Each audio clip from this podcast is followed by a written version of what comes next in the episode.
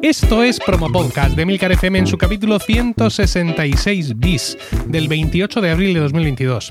Yo soy Emilcar y este es un podcast sobre micrófonos, técnicas de grabación, publicación, edición, medición de audiencias, entrevistas a podcasters. En definitiva, un podcast donde vamos a hablar de podcasting. Porque no hay nada que le guste más a un podcaster que hablar de podcasting. Hoy, 28 de abril de 2022, sale a la venta mi nuevo libro titulado Podcasting. Así lo hago yo y así lo puedes hacer tú. Editado por Anaya, dentro de su colección Social Media. El libro cuesta 22,95 en formato físico y se puede encontrar en cualquier librería y si no lo tienen pues lo podéis pedir.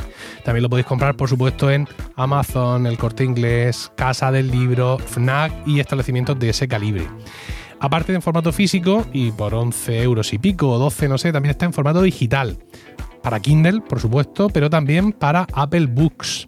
Y también para Kobo, que es el lector de libros de la FNAC. Casa del Libro lo vende en un formato medio raro que se llama Tagus para sus propios lectores de libros electrónicos que no he visto en mi vida. Pero al parecer es un formato compatible con Adobe Digital Editions, por lo que ese mismo formato te vale para cualquier lector compatible con esa tecnología. El capítulo de hoy es el 166 bis porque es como un apéndice del capítulo 166, publicado el 31 de marzo. Hoy he querido rodearme de buenos amigos, buenos podcasters, para celebrar este día. Así que tengo conmigo a Pedro Sánchez. Muy buenas. Buenas, ¿qué tal? Muy bien. No te voy a presentar porque no hace falta. Igual No. que a Carmela García. Muy buenas. Hola. Y muchísima menos presentación todavía, si eso es posible, necesita Javier Soler Bernal. Muy buenas. Muy buenas tardes a todos. Bien, pues eh, mm, podréis pensar, y ahora es cuando todos se ponen a decir lo chulo que es el libro, aunque no hayan leído, y lo maravilloso que es Emilio, y lo buen escritor que es, y eh, usted, benedicit usted, ¿no? ¿No sería el momento este ahora, Pedro? Sería, podría ser el momento, pero yo quería, entre paréntesis, recordarle a la audiencia que si no se puede permitir el libro en formato físico, hay una cosa muy bonita en las eh, bibliotecas municipales que se llama Desiderata. Entonces tú vas y dices, hola, buenas, me Perdona, gustaría que me ¿se llama pidieran cómo? Desiderata. Tú que sabes ¿Puedes decirlo, latín. ¿Puedes decirlo más despacio? Desiderata. Ah, eso me había parecido, porque de primeras se ha entendido deshidrata. No, O sea, no. extrae el agua. Javier Soler asiente con la cabeza. Y Carmela ríe. Desiderata un deseo. Sí, sí, sí, sí. ¿Y entonces Vas qué a, ocurre? vas a donde tu bibliotecaria de confianza o bibliotecario, que algunos hay Sí. en el podcasting también, y le dices, hola, buenas, me gustaría, si es posible, que me trajerais podcasting, así lo hago yo y así lo haces, lo puedes hacer tú. Hmm. Puede llevar el ISBN, pero no hace falta pues decir, eh, autor Emilio Cano, tal y cual, y te dicen, bueno, pues no se preocupe usted, que en cuanto lo tengamos le avisamos. Mira, ¿Vale? no es una gozada porque además cuando haces la desiderata y traen el libro, eres el primer lector del libro. Con lo cual, a la gente que tiene cosita de coger libros ya usados, ya, Bueno, pues sin mira. más, era mi aclaración. Muy bien, muchas gracias. Para Eh, que si- queden también libros de podcasting en las bibliotecas municipales. Si sois de Blanca, mi pueblo, esto no va a hacer falta. Porque mi padre va a comprar un ejemplar el mismo jueves y lo va a llevar a la biblioteca del pueblo. Así que Oh. ahí, ahí os vais a ahorrar el, eh, el, desiderata. Bueno, pues eh, no. eh, estos delirios colectivos alrededor de una vedette no es algo que, esté interesado en ofrecer en Promo Podcast y, no es lo que yo quería hacer. Evidentemente, bueno, además Carmela y Javier no han, no han leído el libro, aunque ah, conviven conmigo en, el, en Emilcar FM, que es un efecto muy parecido. Es como tener el libro machacándote la cabeza 24-7. Pedro sí, Pedro además leyó las pruebas, ya lo podemos decir. Hizo de, de lector inicial y sí le he enviado un, un ejemplar, que no es que a vosotros no os quiera, Carmela y Javier, pero es que al final me voy a gastar en libros más de lo que me pagan por hacerlo. Y no veo que no al tenía final que no- haberlo enseñado. no es negocio, sí, claro que sí, no pasa nada. Yo no, no oculto nuestro amor, Pedro. No se lo oculto a mi mujer, no se lo voy a ocultar a los demás. Bueno, entonces yo realmente hoy no vengo a que hablemos de mi libro, ¿no? Insisto que me parece presuntuoso. Y aparte, pues sí, va a haber seguramente durante estos días, en algún momento, compañeros podcasters que me van a invitar y vamos a hablar de mi libro. Yo quería hablar eh, con vosotros porque tenéis tres experiencias de podcasting mm, eh, eh, similares, aunque distintas, que vamos a intentar hacer el, el ejercicio de lo que va a ocurrir en estos días. En estos días va a haber gente que va a comprar el libro y que se va a enfrentar por primera vez a toda la movida esta de hacer un podcast. Va a haber gente que lo va a comprar, que ya son podcaster y que, bueno, pues me, les gusta el trabajo que hago, quieren apoyarme, etcétera. Lo mismo ni siquiera se lo leen o, lo, lo un poco por encima. Pero va a haber gente que lo va a comprar con la intención de hacer un podcast como lo hago yo. Y que se va a enfrentar a toda esta historia por primera vez en sus vidas.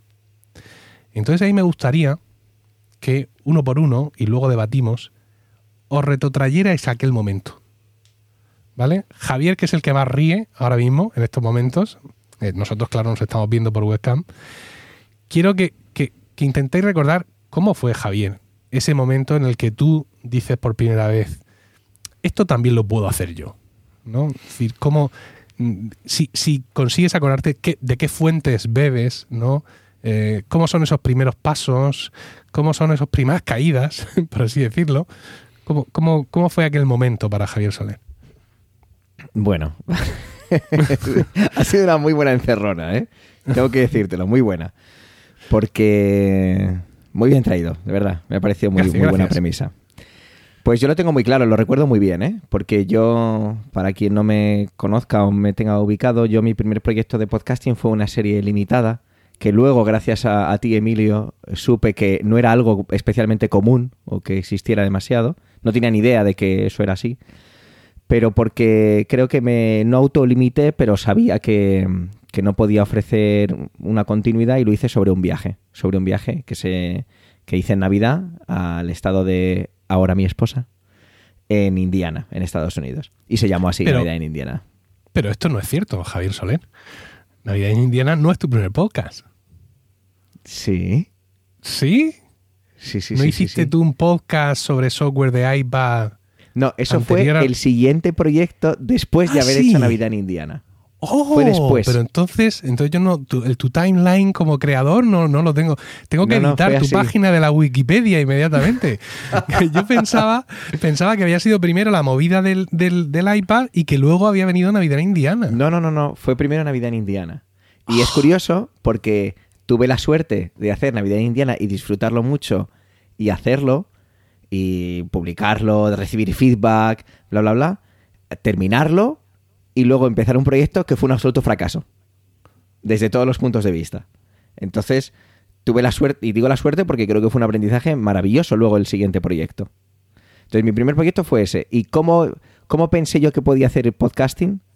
Pues por dos cosas, principalmente. La primera era porque tenía equipo para poder hacerlo. Yo trabajo en un colegio y me encargo de la parte tecnológica y tenemos la suerte de tener pues buen equipamiento en cuanto a micrófonos, mesas de mezclas y toda esa parafernalia, ¿no? Y dije, voy a intentarlo, voy a, voy a ver si soy capaz, porque una de las premisas, que además me acuerdo que me entrevistaste en su día con ello, fue que yo quería hacer un podcast con lo mínimo indispensable, con lo mínimo, mínimo, mínimo. Y ahí entra la segunda parte. La segunda parte era, pues, ¿por qué creo que puedo hacer un podcast? porque los podcasts que escucho creo que me dan para poder hacerlos, para poder imitar no su estilo, pero sí su forma de producirlos. Y evidentemente en aquel momento era este señor de Murcia, que quizá os suene, que caminaba por las calles de Murcia yendo a trabajar y que era capaz de grabar y automatizar todo lo que podía en ese momento, que era ya mucho, sinceramente, por lo que contaba, eh, esa producción de podcast a través de una aplicación en el móvil, luego lo tenía todo preparado con sus notas y pum, llegaba prácticamente al trabajo, lo subía y ya está. Este podcast se llama Milcar Daily, que sigue en activo, y fue un poco este podcast el, el poder, el que me animó a decir, yo creo que soy capaz. Este podcast y que me gustaba mucho, que desapareció, desapareció mucho antes de que yo me planteara hacer un podcast, pero que es un podcast que me ha gustado tanto que de vez en cuando sigo escuchando capítulos suyos. Y es la aldea irreductible de Javier Peláez. Era un podcast que me gustaba muchísimo por cómo contaba las cosas. Eh, he utilizado parte de sus podcasts para crear cuentos que luego he trasladado. Entonces, esa, esa manera de contar las historias no la he vuelto a, encontrar o me ha vuelto a enganchar tanto con muchos podcasts que escucho de historia, pero no de esa manera. Entonces, esas fueron las ideas que yo quería trasladar. Y para mí, la Navidad en Indiana era una especie de diario pero que tuviera un poquito de factor cuento y factor eh, histórico desde el punto de vista de contar. Yo contaba en ese podcast que lo podía recuperar, se llama así, Navidad en Indiana, pues contaba por qué la bandera del estado de Indiana es así, cómo es, cómo es el himno de Indiana, por qué se llama The Crossroad of America eh, y ese tipo de cosas, junto con mi manera de descubrir cómo vivía la familia de mi mujer la Navidad. Entonces esa fue, esas dos grandes partes fueron las que me animaron a crear el proyecto. Mira, si no habéis escuchado Navidad en Indiana, ahora mismo yo tengo sentimientos encontrados. Porque yo os recomendaría, por un lado, que lo escuchéis inmediatamente. Pero lo siguiente que se me ocurre es deciros que no, que no lo hagáis, sino que esperéis a escucharlo en Navidad. Yo lo escuché en Navidad, mm, desgraciadamente no al tiempo que lo publicaba, yo, yo lo terminé de escuchar como la segunda o tercera semana de enero me parece. El podcast ya, evidentemente, ya, ya había terminado. Pero más o menos lo seguí en, tiempo real. Y eh, bueno, yo sé, Javier es un tío muy, muy humilde y esto le va a sonrojar, pero es un podcast jodidamente bueno. O sea, es espectacular. No esta Navidad, pero otra Navidad lo he vuelto a escuchar. Lo que pasa no te he dicho nada porque enseguida te pones rojo y me dices que si no sé qué, que no sé cuánta. Prefiero decírtelo ahora delante de mil personas.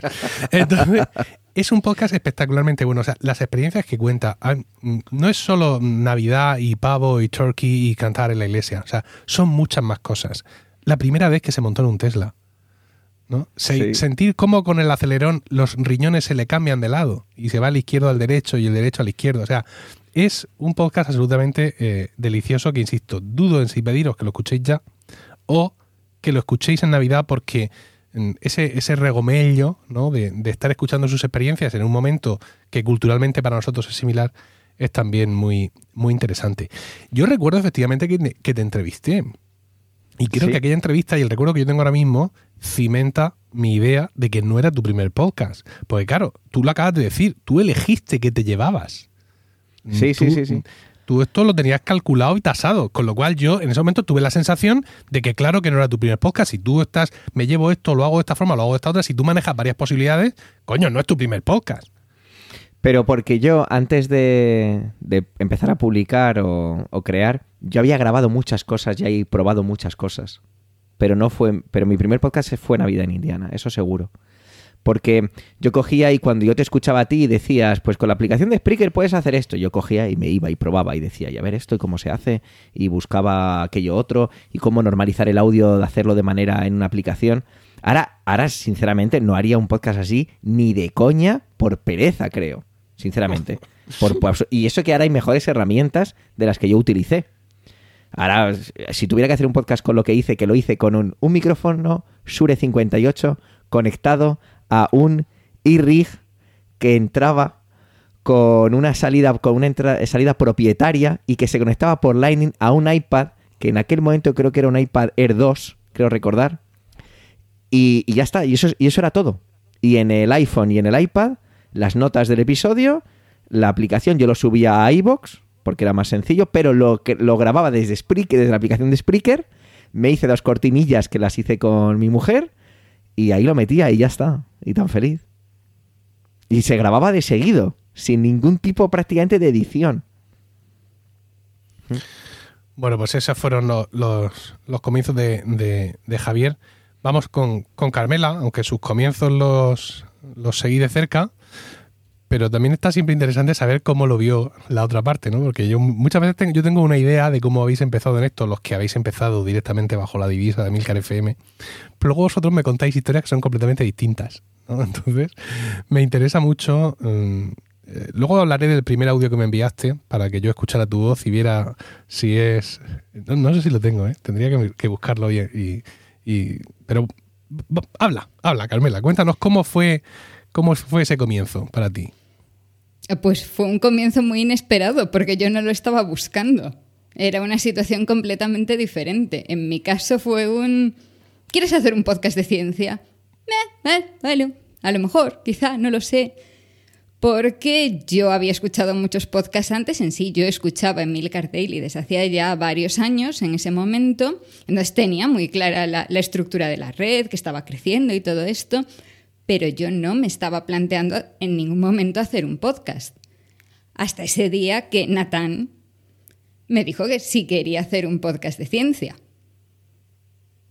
Yo tuve mis dudas durante unos segundos, pero como todo el mundo que me conoce, yo soy muy de, "Bah, yo me, me lío para lo que sea. Y creo que mm, nada, o sea, en cuestión de un día mandé aquel audio, no hace falta que busques el audio, no es necesario. No, sí, puedo rememorarlo. Me, me- me enviaste un audio porque, claro, yo quería saber un poco, digamos, cómo, cómo hablabas, eh, por si, para ver, etcétera. Y entonces me envió un audio desde una estación de tren en un Desde lugar. el tren, desde el tren. Estaba grabado el audio en el tren cuando yo me estaba volviendo a casa después del trabajo mm, y de unas cuantas cervezas a las 10 de la noche. Claro, eso es lo que iba a decir, que además estuvo muy bien porque desde el primer momento tuvimos mucha confianza porque ella no dudó un segundo en decirme en la grabación que estaba borracha. Lo cual, pues, no era para tanto, tampoco vi- exageremos. Yo lo que vi fue, digo, oye, aquí hay, hay un- una amistad instantánea, ¿no? Si, si directamente comparte conmigo este dato, es que nos vamos a llevar bien. Y, y muy bien. Pero realmente es eso. A partir de ese momento era un. Yo es que sé escribir de ciencia, pero yo tengo una vergüenza tremenda. A mí esto de hablar en público se me da muy mal, Como todo el mundo sabe. como todo el mundo sabe, efectivamente. Y el proyecto fue creciendo en sí. mm, Yo en ese momento creía que sería algo más a largo plazo. Bueno, ya lo iremos hablando, pero en menos de una semana venía un micrófono de camino hacia mi casa en Suiza. Y un mes más tarde estaba empezando bacteriófagos. ¿Es ese mismo que tienes ahora, el Samsung Q2U? ¿Ha No. sobrevivido? No, fue así, No. tiene que ser reemplazado, ¿no? Fue reemplazado después de muchos problemas con el USB. Sí, sí, ese es el problema de los Samsung Q2U. ¿Y ¿Te acuerdas de cómo empezamos? ¿De cómo lo hacíamos el podcast? Al principio estaba grabando yo a ciegas, sin tener ni idea de lo que estaba haciendo, y en sí yo empecé directamente con Hindenburg tras aquella maravillosa oferta de mm, por solo dos euros por el Sí. día de la radio, creo recordar. Ajá. Pero claro, yo no sabía editar, yo no sabía hacer nada. Entonces yo te pasaba a ti los audios y tú hacías esa magia.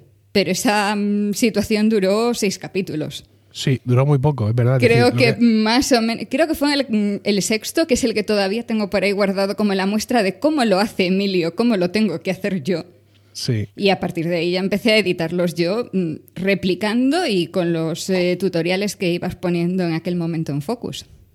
Sí, efectivamente. Lo que hacemos es que ella grababa solo mm, su alocución y me lo pasaba a mí y yo hacía toda la edición, que en el caso de Bacteriófagos, pues es un podcast que, que tiene música que mm, va por debajo de la voz, que eso no ocurre en todos los podcasts de Milcar FM, porque yo una vez que escuché la voz de Carmela pensé que iba a ser un podcast maravilloso y que podía crear una ambientación sonora. Aunque yo no soy experto en estas cosas, pero busqué unas melodías que han resultado ser icónicas con el paso del tiempo y que le dan un, no sé, un, un envoltorio eh, maravilloso a la ya de por sí maravillosa voz de Carmela.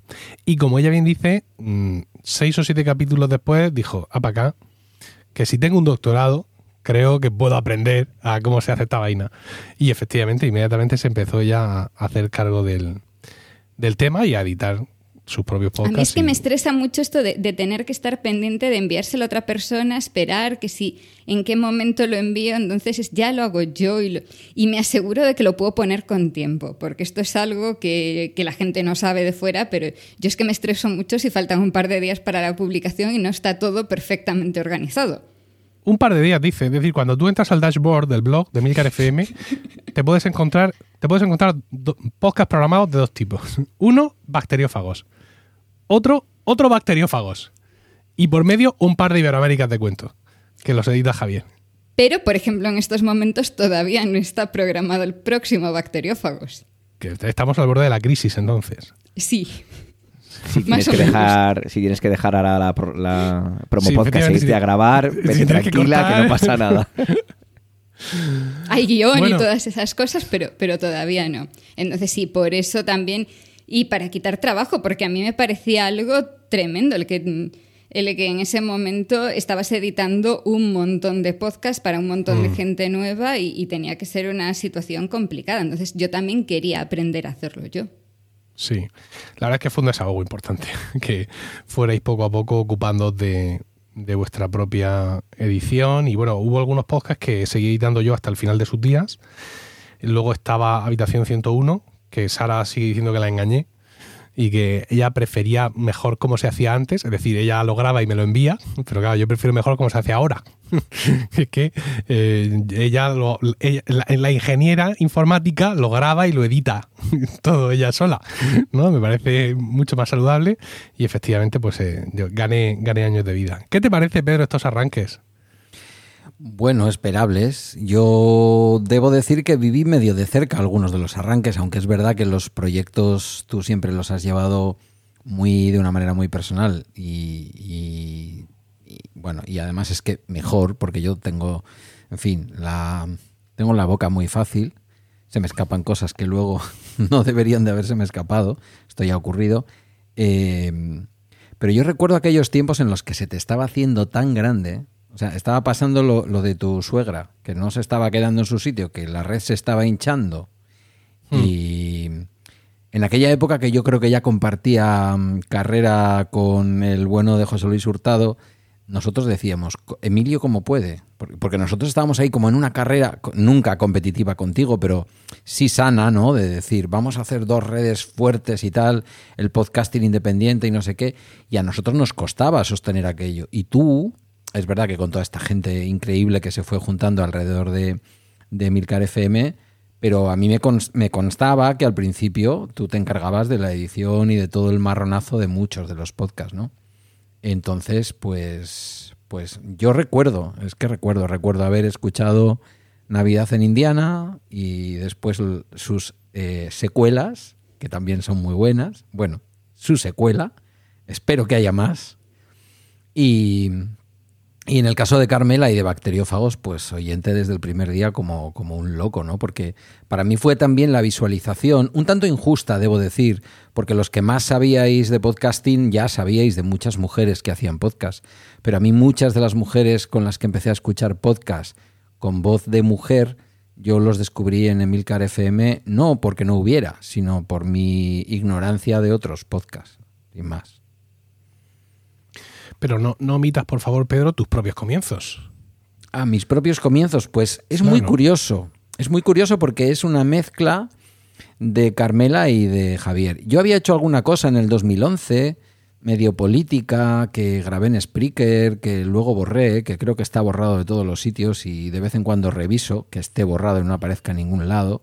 Por suerte en aquella época no estaba Spotify, no había rehosting, entonces lo que borrabas lo borrabas.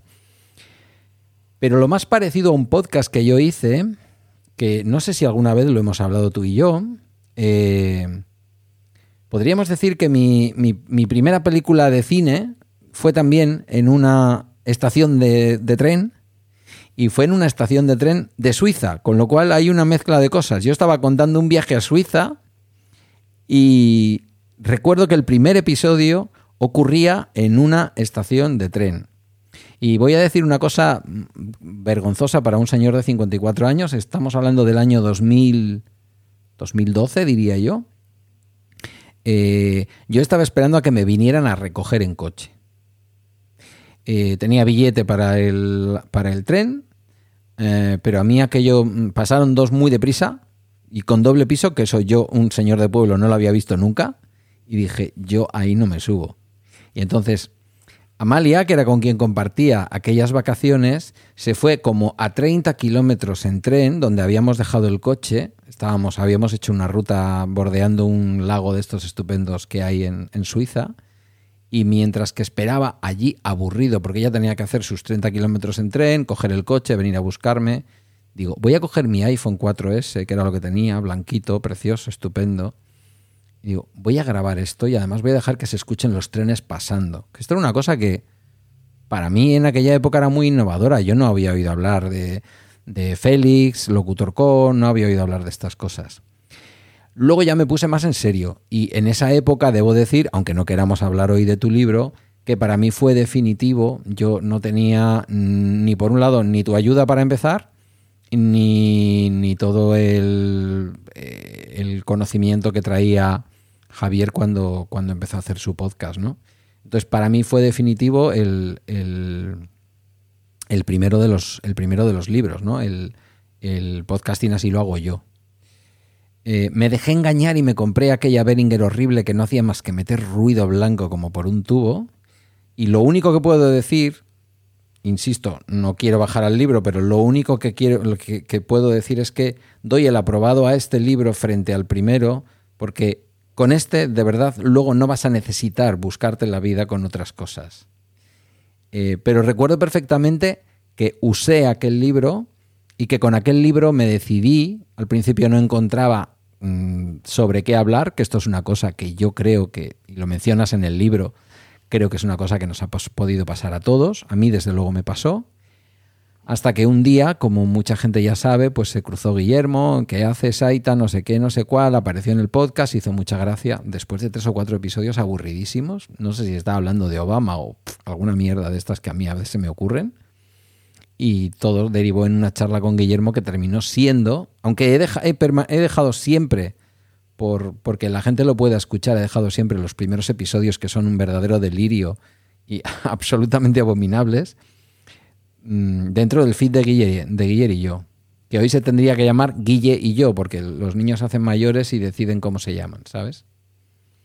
Y nada, pues a partir de ahí también la experiencia que a ti tanto te gustó y que no sé si fue por aquello que me invitaste, porque te llegó como muy para adentro, al primer promo podcast, eh, el de Podcachitos, que para mí fue un para mí fue la definitiva confirmación de que yo necesitaba el podcasting para vivir, que fue dialogar sobre el pasado de mi familia, que era mi propio pasado y mi infancia, eh, con, con, los micrófonos de por medio y lo que la potencia que eso tenía, ¿no? Escucho a los docentes como Javier hablar de la potencia del podcasting en la escuela, sobre todo a veces, ¿no? También Juan Febles lo ha mencionado muchas veces con, niños que igual tienen más dificultades de relación, de otras historias, ¿no? Experiencias de todo este tipo. Y para mí fue poner dos micrófonos entre mi padre y yo, entre mi madre y yo, entre mi tía la monja y yo. Eh, a mi hermana no la conseguí entrevistar, pero hice un episodio sobre ella y fue como apaciguar toda mi infancia, recobrar un poco una memoria de, de, cosas que había olvidado y conocer algunos datos de la historia de mi familia que yo no tenía. Y a partir de ahí dije, ya está. O sea, mi, mi filón, por así decirlo, no tiene que ver con la tecnología, no tiene que ver con nada de esto. Lo mío al final es hablar de las personas y de las relaciones. Y bueno, y en eso seguimos, de alguna forma. Si me permites, Emilio, me he colado, discúlpame, sobre el libro que, publicaste en ebooks que comentaba Pedro, el de podcasting, eh, así lo hago yo, yo me acuerdo que también, evidentemente me lo compré, lo leí, y yo siempre, yo me enfrentaba a ese libro. Cuando me iba a hacer mi podcast, él, de 10 párrafos que tenía un artículo, y decía, esto lo puedo simplificar yo en dos seguro. Si había que comprarse o había que hacer esto, no, no, no, yo voy a simplificarlo y lo voy a hacer en... Eh, yo me peleaba constantemente con tu libro, me acuerdo que tengo las anotaciones, porque en iVoox puedes hacer esas anotaciones, y el otro día cuando estaba escuchándote, creo, creo que en Weekly, que nos contabas un poco el proceso de, creación del libro, me dio por rescatarlo y me reía con las notas que me hacía yo de nada, nada, aquí se está flipando Emilio, lo vamos a quitar, fuera. Era muy divertido recuperar eso, pero evidentemente también he dicho antes que no, la parte técnica se basó muchísimo en, esa, en ese manual, que además yo creo que ha habido una, no sabría decir si la palabra generación es demasiado grande o no, quizá no lo sea, pero yo creo que ha habido una gran cantidad de personas que han utilizado ese libro y... Pero vamos, muchísimo, muchísimo. Yo creo que se agotaron ciertos micrófonos en ciertas plataformas de venta online por culpa de ese libro, casi seguro. Los ATR volaban. Cuando salían en algún sitio, era casi como las cuentas estas rollo choy ofertas que nos avisábamos y volaban tres. O sea que de eso sí que me acuerdo también bastante, de ese libro. No, escucha, la mesa y la mesa de Beringer, la mm, mesa denostada por, por, Pedro, que efectivamente era, un. pasado el tiempo. era un, dispositivo barato, realmente, y con unas funcionalidades muy, muy justas y que tenía prácticamente una configuración para que aquello funcionara relativamente bien. Pero tenía una virtud increíble y es que sumaba a la grabación el canal USB. Y eso en aquel momento nos quitaba un montón de problemas. Porque mira, nosotros ahora estamos grabando este podcast usando Riverside. Riverside.fm, que es uno de los muchos servicios que existen para grabar entrevistas y para grabar podcasts online. Estamos grabando en audio nosotros nos estamos viendo, podríamos haber grabado en vídeo. Los invitados de hoy no han querido, no han firmado el consentimiento de la, el consentimiento de la GDPR para usar su imagen en movimiento. Sí me han permitido tomar algunas capturas que compartir en redes sociales. Eh, no, eso no nos lo has preguntado. Estoy seguro de que me vas a pillar con cara de idiota como siempre. Nos las podemos votar, si os parece. Yo mando las capturas. No, pero ¿vale? tú avísanos. Para que aquí vosotros veis, y no sé si es que no- se hacen solas. No, O sea, luego yo luego no le- posamos durante 15 minutos seguidos sin movernos, ¿vale?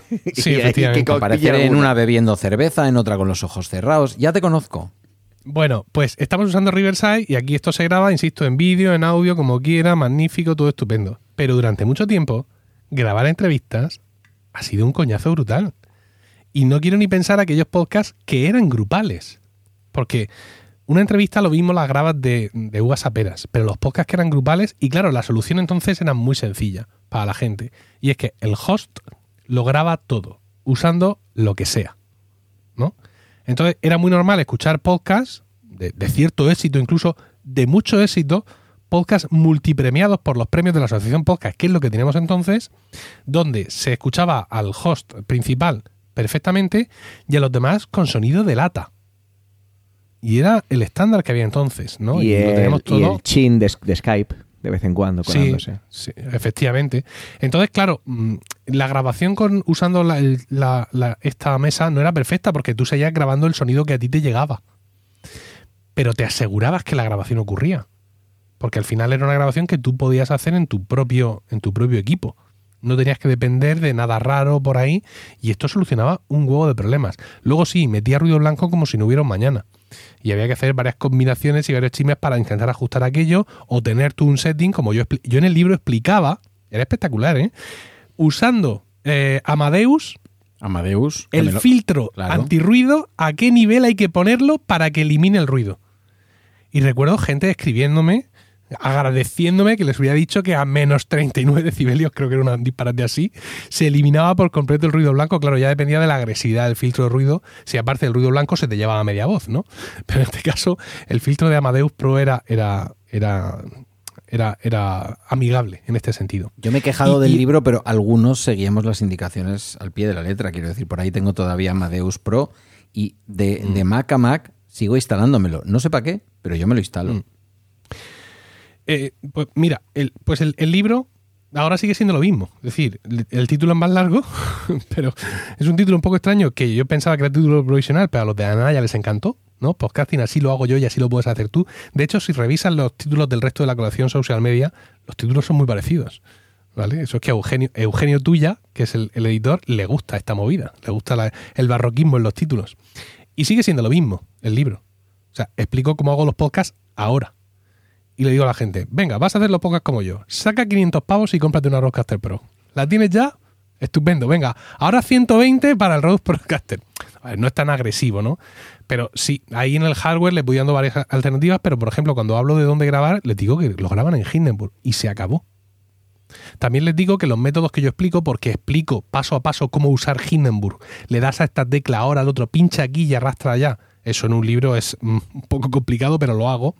Y luego les digo, mm, este procedimiento es análogo en otras aplicaciones, porque vosotros lo sabéis, pues al final todas son más o menos parecidas. Es decir, yo ahora no puedo pensar en abrir Audition para montar un podcast, pero al cabo de un rato, pues seguramente lo conseguiría hacer, ¿no? Eh, evidentemente. Pero, pero sigo pensando que es, el, que es el mejor sistema. Porque, como ya se ha demostrado, la creatividad y los propios caminos se abren eh, mm, su propio paso. Decir, por mucho que yo hice mi libro, ahí está el contestatario de Javier, mm, dejando mm, además escritas para la posteridad, las notas al margen, nada de eso, ni puto caso a este loco, tal. Eh, entonces, pues yo en ese sentido no me ha dolido en prendas hacerlo así. Y de vez en cuando abrir alguna ventana al, lector para decirle, pero oye, mm, siéntete libre, ¿no? O sea, hay otras formas de hacerlo, pero eh, tú aquí me has, has comprado el libro para que yo te explique cómo lo hago yo. Es una forma de, de decir a la gente, así te va a salir seguro. Si no tienes mucho tiempo para perder con historias, tú sigue tus pasos y luego ya Dios proveerá y ya, y ya crecerás o harás otras cosas o lo mismo sigues haciendo lo mismo, ¿no? Eh, pero mm, daos cuenta, y, ahora quiero, quiero volver a cuestionaros. El que se acerca al libro hoy, más allá de que el libro en sí es más completo que el que lo fue en su momento. Eh, pero hoy hay mucha más información. Es mucho más fácil aprender de muchas más fuentes cómo, cómo hacer un podcast. ¿Crees, Javier, que, mm, digamos, por haber empezado como empezaste y cómo estaban las cosas en ese momento, que tampoco es que fuera hace 30 años, ¿no? Que parece que estamos hablando aquí cuando yo empecé, ¿vale? Pero tampoco hace tanto. Eh, ¿Tú crees que el haber tenido que buscarte las habichuelas un poco más de lo normal, porque aunque tenía en mi libro no, eras un creyente, como ya has demostrado, y, mm, ¿tú crees que eso te ha hecho, mm, te dado una ventaja competitiva a la hora de evolucionar como podcaster? ¿O te hubiera gustado tener lo que hay ahora, ¿no? Y pasar menos tiempo rompiéndote la cabeza y más tiempo generando el contenido en sí. Bueno, pues como la pregunta me la haces a mí, te contesto yo. ¿Qué significa esto? Pues que es una respuesta totalmente subjetiva. ¿Qué significa? Pues que has dicho la palabra con la que yo iba a empezar mi argumentación y es cacharrear. Una de las razones también por las que hice un podcast era por hacerlo. Por hacerlo. A mí me hace mucha gracia cuando te escucho a ti o a otros podcasters hablar de no de que la parte técnica les moleste, sino que a veces la parte técnica sea, pueda ser un impedimento. Todo esto dicho de una manera muy simple y rápida. Y es que a mí me encantaba, me encantaba hacer esas pruebas que hacía. Entonces yo, una de las cosas que hice el podcast era para hacerlo, para hacer la parte técnica, para escuchar la voz, para ver cómo puedo modificar esto, cómo hacer una cortinilla, la música. Esto no puede ser porque no es libre de derechos y me lo van a tirar aquí. Entonces, en parte, creo que un libro así, si yo no fuera, no hubiera hecho nada de lo que he hecho y me encontrara este libro, es difícil eh, hacer una respuesta 100% real porque estamos condicionados con, con la realidad pero haciendo una especie de ejercicio de, de traslación, creo que, llegaría al mismo sitio. Es decir, también es cierto que el podcasting ha evolucionado mucho, muy rápidamente en algunas partes, y lo que creo es que, sí, que me, me, gustaría o que lo disfrutaría o que lo disfrutaré cuando lo lea, pero no necesariamente tiene por qué ser mejor o peor, o más fácil o menos fácil creo que eso va también en lo que le apetezca hacer a alguien. Como tú has dicho, y como lo hacías en ese momento, el libro estaba diseñado para... Así funciona. De esta manera va a funcionar. Por eso yo digo que yo me peleaba con el libro. Porque yo buscaba no errores, pero sí tu información, eh, como tú la habías probado, yo ponerla a prueba y modificarla para mis propios intereses. Como era, tú en ningún momento hablabas de grabar con los dispositivos con los que yo grababa, por ejemplo, y yo lo hacía. Entonces, es un poco el. Es un manual, pero ya va a ir en cada uno, y en mi caso sería ponerlo a prueba y el romperlo e intentar buscar, no las fisuras, pero sí el otros caminos que yo, para mí, sean más simples. Yo me acuerdo la parte, por ejemplo, del feed, que yo ahí no me metí nada. Yo dije, no, no, el feed yo solo doy a. Yo no utilicé nunca un servicio de pago de feed en aquel momento se lo di a Google, creo recordar, con el servicio aquel que tenía, con una URL súper rara que para meterte, creo que la interfaz sigue siendo la misma. Y, ahí y ahí, por ejemplo, había batallas en las que yo sabía que no me apetecía enfrentarme. Pero lo que era puramente técnico, sí me apetecía. ¿Qué va a encontrar entonces una persona con esto? Pues que si tiene un, un gusano dentro del estómago que le está llamando y diciendo quiere hacer algo, pues lo va a tener muy sencillo. Porque es verdad, ahora hay tantas posibilidades, tantas diferentes plataformas, tantas formas de poder hacerlo, pero quizá esta es una de las maneras más correctas de poder hacerlo. Al decir gusano dentro del estómago, estoy seguro que Carmela rápidamente eh, ha, recopilado en su, cabeza un montón de información que querría compartir con nosotros, pero no lo hagas, por favor. Eh, y, simplemente dime tu opinión ante esto. Es decir, eh, el camino, ¿no? Recorrer el camino, la aventura de todo eso, o más el contenido? Si es que acaso puedes decidirte por una cosa u otra. ¿Tú qué, tipo de podcaster eres? Por así Como estos test de Facebook, ¿no? ¿Qué princesa Disney eres? Que para las niñas, ¿no? ¿Qué superhéroe de Marvel eres? Para los niños, evidentemente, ya sabéis que en Facebook todas estas cosas están muy separadas. Y aquí en Promo Podcast sería eso. ¿Qué podcaster eres si es que te puedes clasificar? ¿El que le gusta el, camino en sí o el lo que único que quiere es explicarnos los distintos colores de vómito y llegar lo antes eh, posible a, a hacernos llegar a ese conocimiento? Esto no es así, no es del todo así. Está, estás tergiversando el contenido habitual de bacteriófagos en esto. A ver, yo habría experimentado más si la gente no me matase en el momento de experimentar. Porque yo cada vez que he intentado o sugerido que voy, por ejemplo, a cambiar la música de bacteriófagos, tengo una horda de personas protestando como está haciendo Pedro ahora. Lo he pensado muchas veces, ¿eh? He pensado, digo, voy a meterme Es un rato no.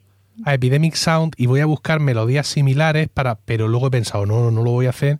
Porque si esto para mí, yo te escucho mm, cada 15 días y para mí las músicas son icónicas, no quiero ni pensar lo que es la Guardia Pretoriana, ¿no? El core de tus oyentes, los que están en el grupo de Telegram y suscritos a la newsletter y toda la movida. O sea, a esta gente le- lo- te, te los cargas si cambian la Claro, melodía. sí, sí. O sea, yo lo he, lo he sugerido varias veces y, y no es una opción.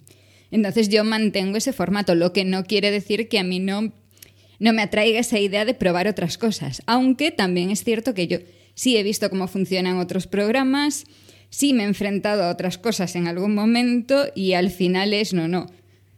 Yo lo estoy haciendo de la forma correcta, así es como se hace y en ese aspecto soy muy creyente y aquí Pedro puede decir que yo insisto mucho en que como se hacen las cosas en Emilcar FM es como se tienen que hacer y esto lo discutimos mm, una vez al mes mínimo y luego, bueno, luego tiene él sus formas distintas de hacer algunas cosas. Y en Sí. eso discutimos porque yo creo que al final es eso, o sea, sí ha cambiado mucho, claro, o sea, algunas de las cosas que estáis comentando a mí me suenan a el pasado muy lejano, porque en el momento en el que yo entré al podcasting, las cosas ya se estaban haciendo de otra forma. Entonces, parte de eso me suena al- a algo que pasaba hace muchísimo y que jamás me ha afectado. Cuando ese muchísimo era dos años antes de que yo empezase a grabar, pero bueno. Pero claro, incluso en estos años ya se nota una diferencia tremenda. Ahora cualquiera abre una aplicación en el móvil y puede mm, subir su podcast a cualquier parte, pero el resultado final es diferente, claro. Y ahí es donde juega Eh. un papel importante la- lo que haces detrás. Mm. Eh, hemos escuchado cómo Javier, digamos, decidió no entrar con el feed y directamente, pues, publicar el podcast en una plataforma y que la plataforma le diera el feed y Dios proveerá. Pero Pedro no pudo permitirse ese lujo. Luego también no quiso, ¿no? Pero claro, Pedro no solo hacía sus podcasts, sino que era el director de una red de podcasts. Con lo cual, eh, tú sí que no tenías más remedio, Pedro, que, meterte en el barro hasta la cintura, ¿no? Y controlar hasta la última esquina de toda esta movida que llamamos podcasting. Eh, no sé si controlarlo todo. Eh, sí controlar el proceso. Lo de la red era ya más complicado. Yo te admiraba, siempre he admirado ese alemán que llevas dentro de ese cuerpo de murciano. Eh, sí, sí, dice Carmela que sí, claro, sí. Es que entre... O sea, Carmela, cada vez que grabamos cuarentena es... Bueno, ni te lo puedes imaginar. Y cada vez que como oyente de Bala Extra se da cuenta de que no he cambiado el audio porque he duplicado el post y estas cosas que tú me matarías, me matarías si estuviera dentro de la red, eh, pues yo las he hecho, lo reconozco porque hemos, soy... hemos desactivado la duplicación de post en el FM. No, pues yo tengo el borreguito arriba de la oveja Te Dolly. digo dónde está el botón. pa, clonar, clonar, clonar. Oh. Y luego pasa que, mm, eh, oye, que el episodio de hoy de Bala Extra es el mismo que ayer, pero se titula distinto. Bueno, estas no quiero cosas ni pasan. siquiera pensar en las URLs que estarás generando. El, el Eh, no, no, no, las URLs las cuido, no te líes, las URLs las cuido. Pero sí Vale. es cierto que, mm, fíjate, por una parte es verdad, ¿no? El que también en un momento dado aquello empieza a crecer, a mi alrededor un montón de gente estupenda decide acompañarme en el proyecto, luego nos fusionamos con, H, con H2O Podcast y, todo esto siempre en WordPress. Entonces es verdad que el modelo, en ese sentido, una de las cosas que yo jamás hubiera hecho y que sin embargo sé que para ti es fundamental en tu podcasting, como es Spreaker, es eso, es atarme a un alojamiento como, como es Spreaker, ¿no? En mi caso ha sido siempre un alojamiento, vamos a decir, entre comillas, libre.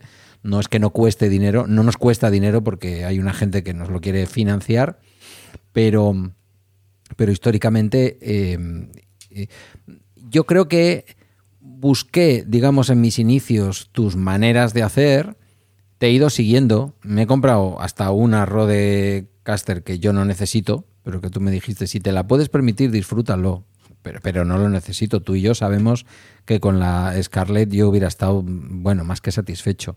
Yo te he seguido siempre, yo siempre digo que con Emilio Cano para mí mierda veo, mierda quiero. Es decir, tú dices, hay que hacer esto, hay que comprar esto, hay que... Yo, venga, detrás, como, como un energúmeno.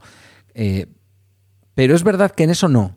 O sea, en esa cosa de hacerme un poco dueño de las historias y de cómo hacer, eh, sobre todo a raíz de WordPress, eh, fue así.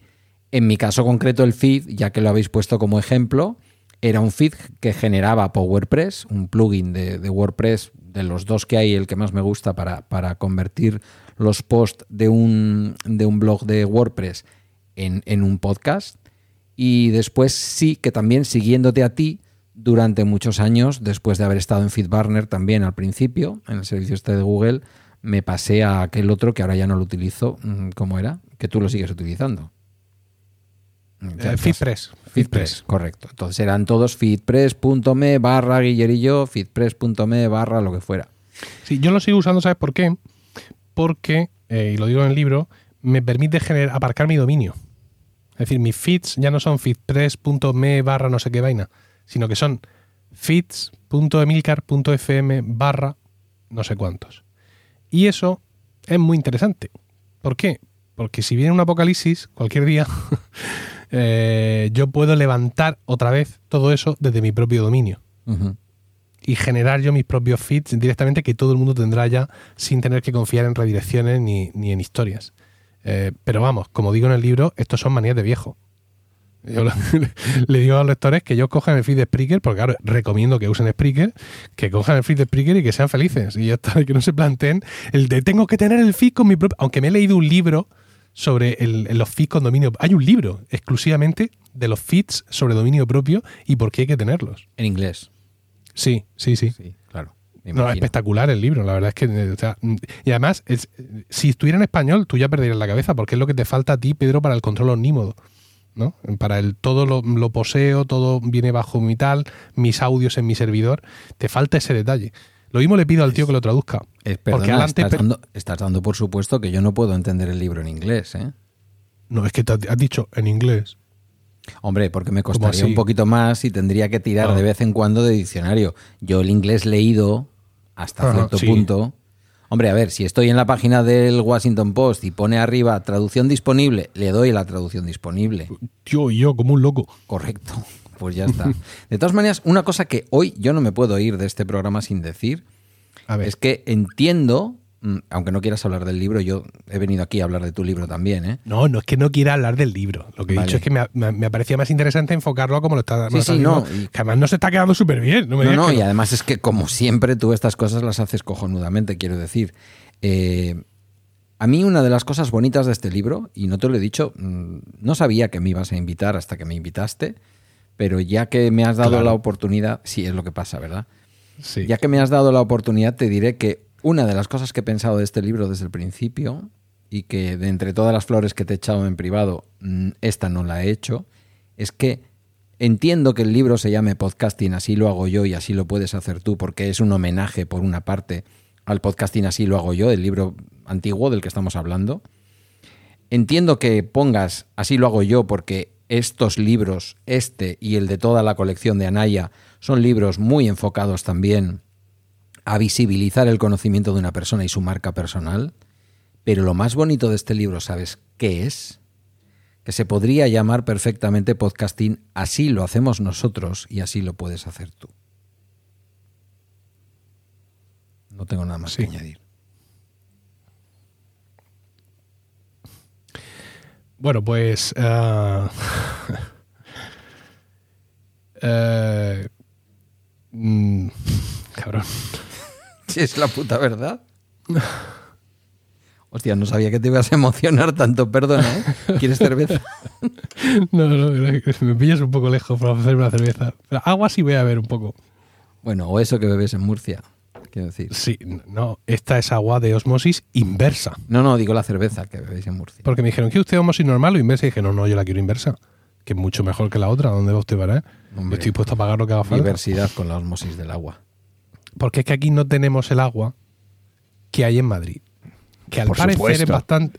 Al parecer es bastante buena. Muy Alguna vez se ha comentado esto, así como un poco por encima. Pero tienen algo llamado canal de no sé qué y dicen se rumorea que el agua allí es muy buena, que lo han comentado los madrileños, alguna vez lo han dejado caer. Hay un podcast so- solo sobre ello. Solo sobre el agua. Sí. Y es Pero el no agua, capítulo, el agua te de a- Madrid. No, no, es una ¿Te refieres serie. a un programa? Es a un una serie, que se llama- semanal, semanal. cada con cada semana, una hora. Claro, claro, claro. Hablando Uy, Una hora los cortos. ¿Me estás hablando en serio? No, hombre, no. ¿Cómo te cantas Ah. en serio? Es que si me estás Pero hablando en se serio. podría perfectamente. ¿eh? Saco la chequera, salgo a ficharlo con, inmediatamente. con su O propia, sea, con su propia serie limitada, que es un- una especie de spin-off que se llama El agua del Real Madrid. me Carmela, hagamos, hagamos el podcast. El canal de Isabel II. El agua que has de beber. muy bien, muy bien, muy bien. Bueno, pues eh, yo pienso que ya está. ¿no? Os he preguntado por vuestras experiencias, que era lo que me, lo que me interesaba, y ver, pues eso, la generación eh, inmediatamente anterior, cómo lo, cómo lo hicisteis, cómo empezasteis, vuestros distintos puntos de vista, cada uno, uno más solo, el otro más acompañado, la otra más acompañada, el otro con más responsabilidades, para ponernos un poco, tanto vosotros como yo mismo, como nuestros oyentes, los oyentes de este capítulo de Promo Podcast, en ese papel que, que mucha gente puede estar, quizá también oyentes, porque siempre me da por pensar que ¿quién escucha Promo Podcast?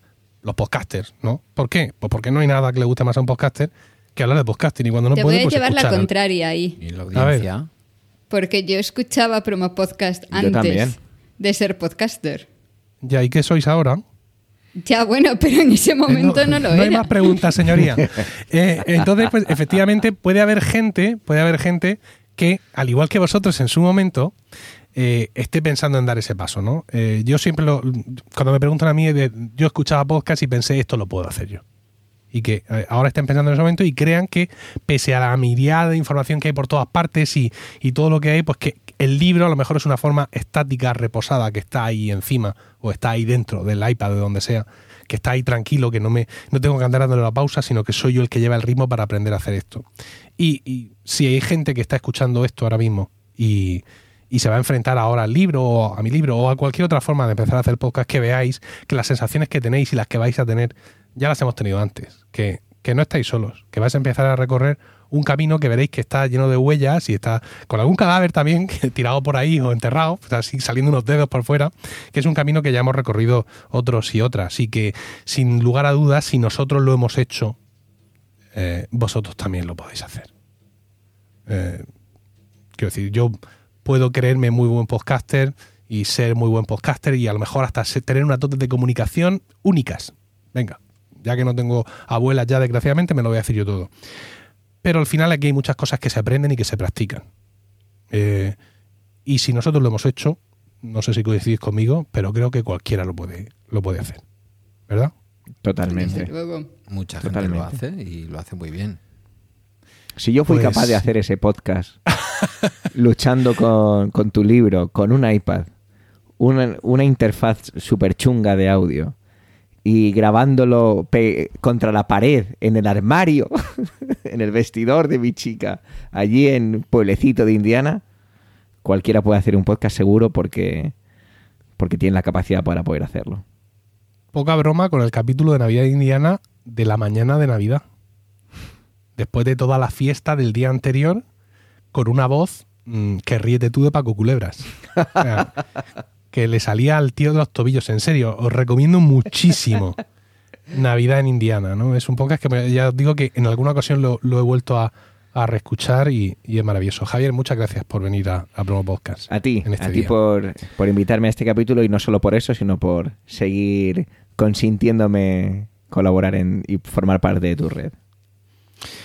Carmela, muchas gracias por estar aquí. Gracias y- a ti por invitarme. Y por bacteriófagos. Muchas gracias por bacteriófagos. Porque son de esas cosas, de esos proyectos que se han creado y que justifican la mera existencia de Milcar FM. Es decir, eh, solo por haber conseguido que algunos de vuestros podcasts lleguen a la gente, yo ya me doy por pagado. Bacteriófagos Podcast- no existiría bacteriófagos- sin ti, así que si no te hubieses puesto a ello. Sí, pero una cosa es que yo te lo pida que lo hagas y otra cosa es que luego tú lo hagas y lo hagas como lo has hecho. ¿Vale? Así que muchas gracias. Y Pedro, amigo, hermano, ¿Yo qué quieres que te diga? Si dice Carmela que bacteriófagos no hubiera existido sin ti, No exagero ni un milímetro, no me paso de frenada si digo que yo creo que no hubiera hecho podcast y desde luego jamás se me hubiera ocurrido crear una red de podcast en mi vida. En mi vida. No me aprietes que estamos terminando. bueno, y a vosotros y vosotras, muchísimas gracias por el tiempo que habéis dedicado a escuchar este capítulo. Esperamos vuestros comentarios en el canal de Discord de Promo Podcast, al cual podéis acceder a través de emilcar.fm barra Discord y también en Twitter, arroba promopodcast. Si compráis mi libro, me hará muchísima ilusión que lo leáis, por supuesto, y que me hagáis llegar por cualquier medio vuestra opinión y vuestro parecer al respecto. Como ya he dicho, mm, desde mi vanidad me gustaría que este libro fuera la herramienta que nos traerá la siguiente generación de podcasts y podcasters. Y querría conocer vuestra opinión acerca de si lo he conseguido o no. Un saludo y no olvidéis recomendar Promo Podcast, porque no hay nada que le guste más a un podcaster que hablar de podcasting.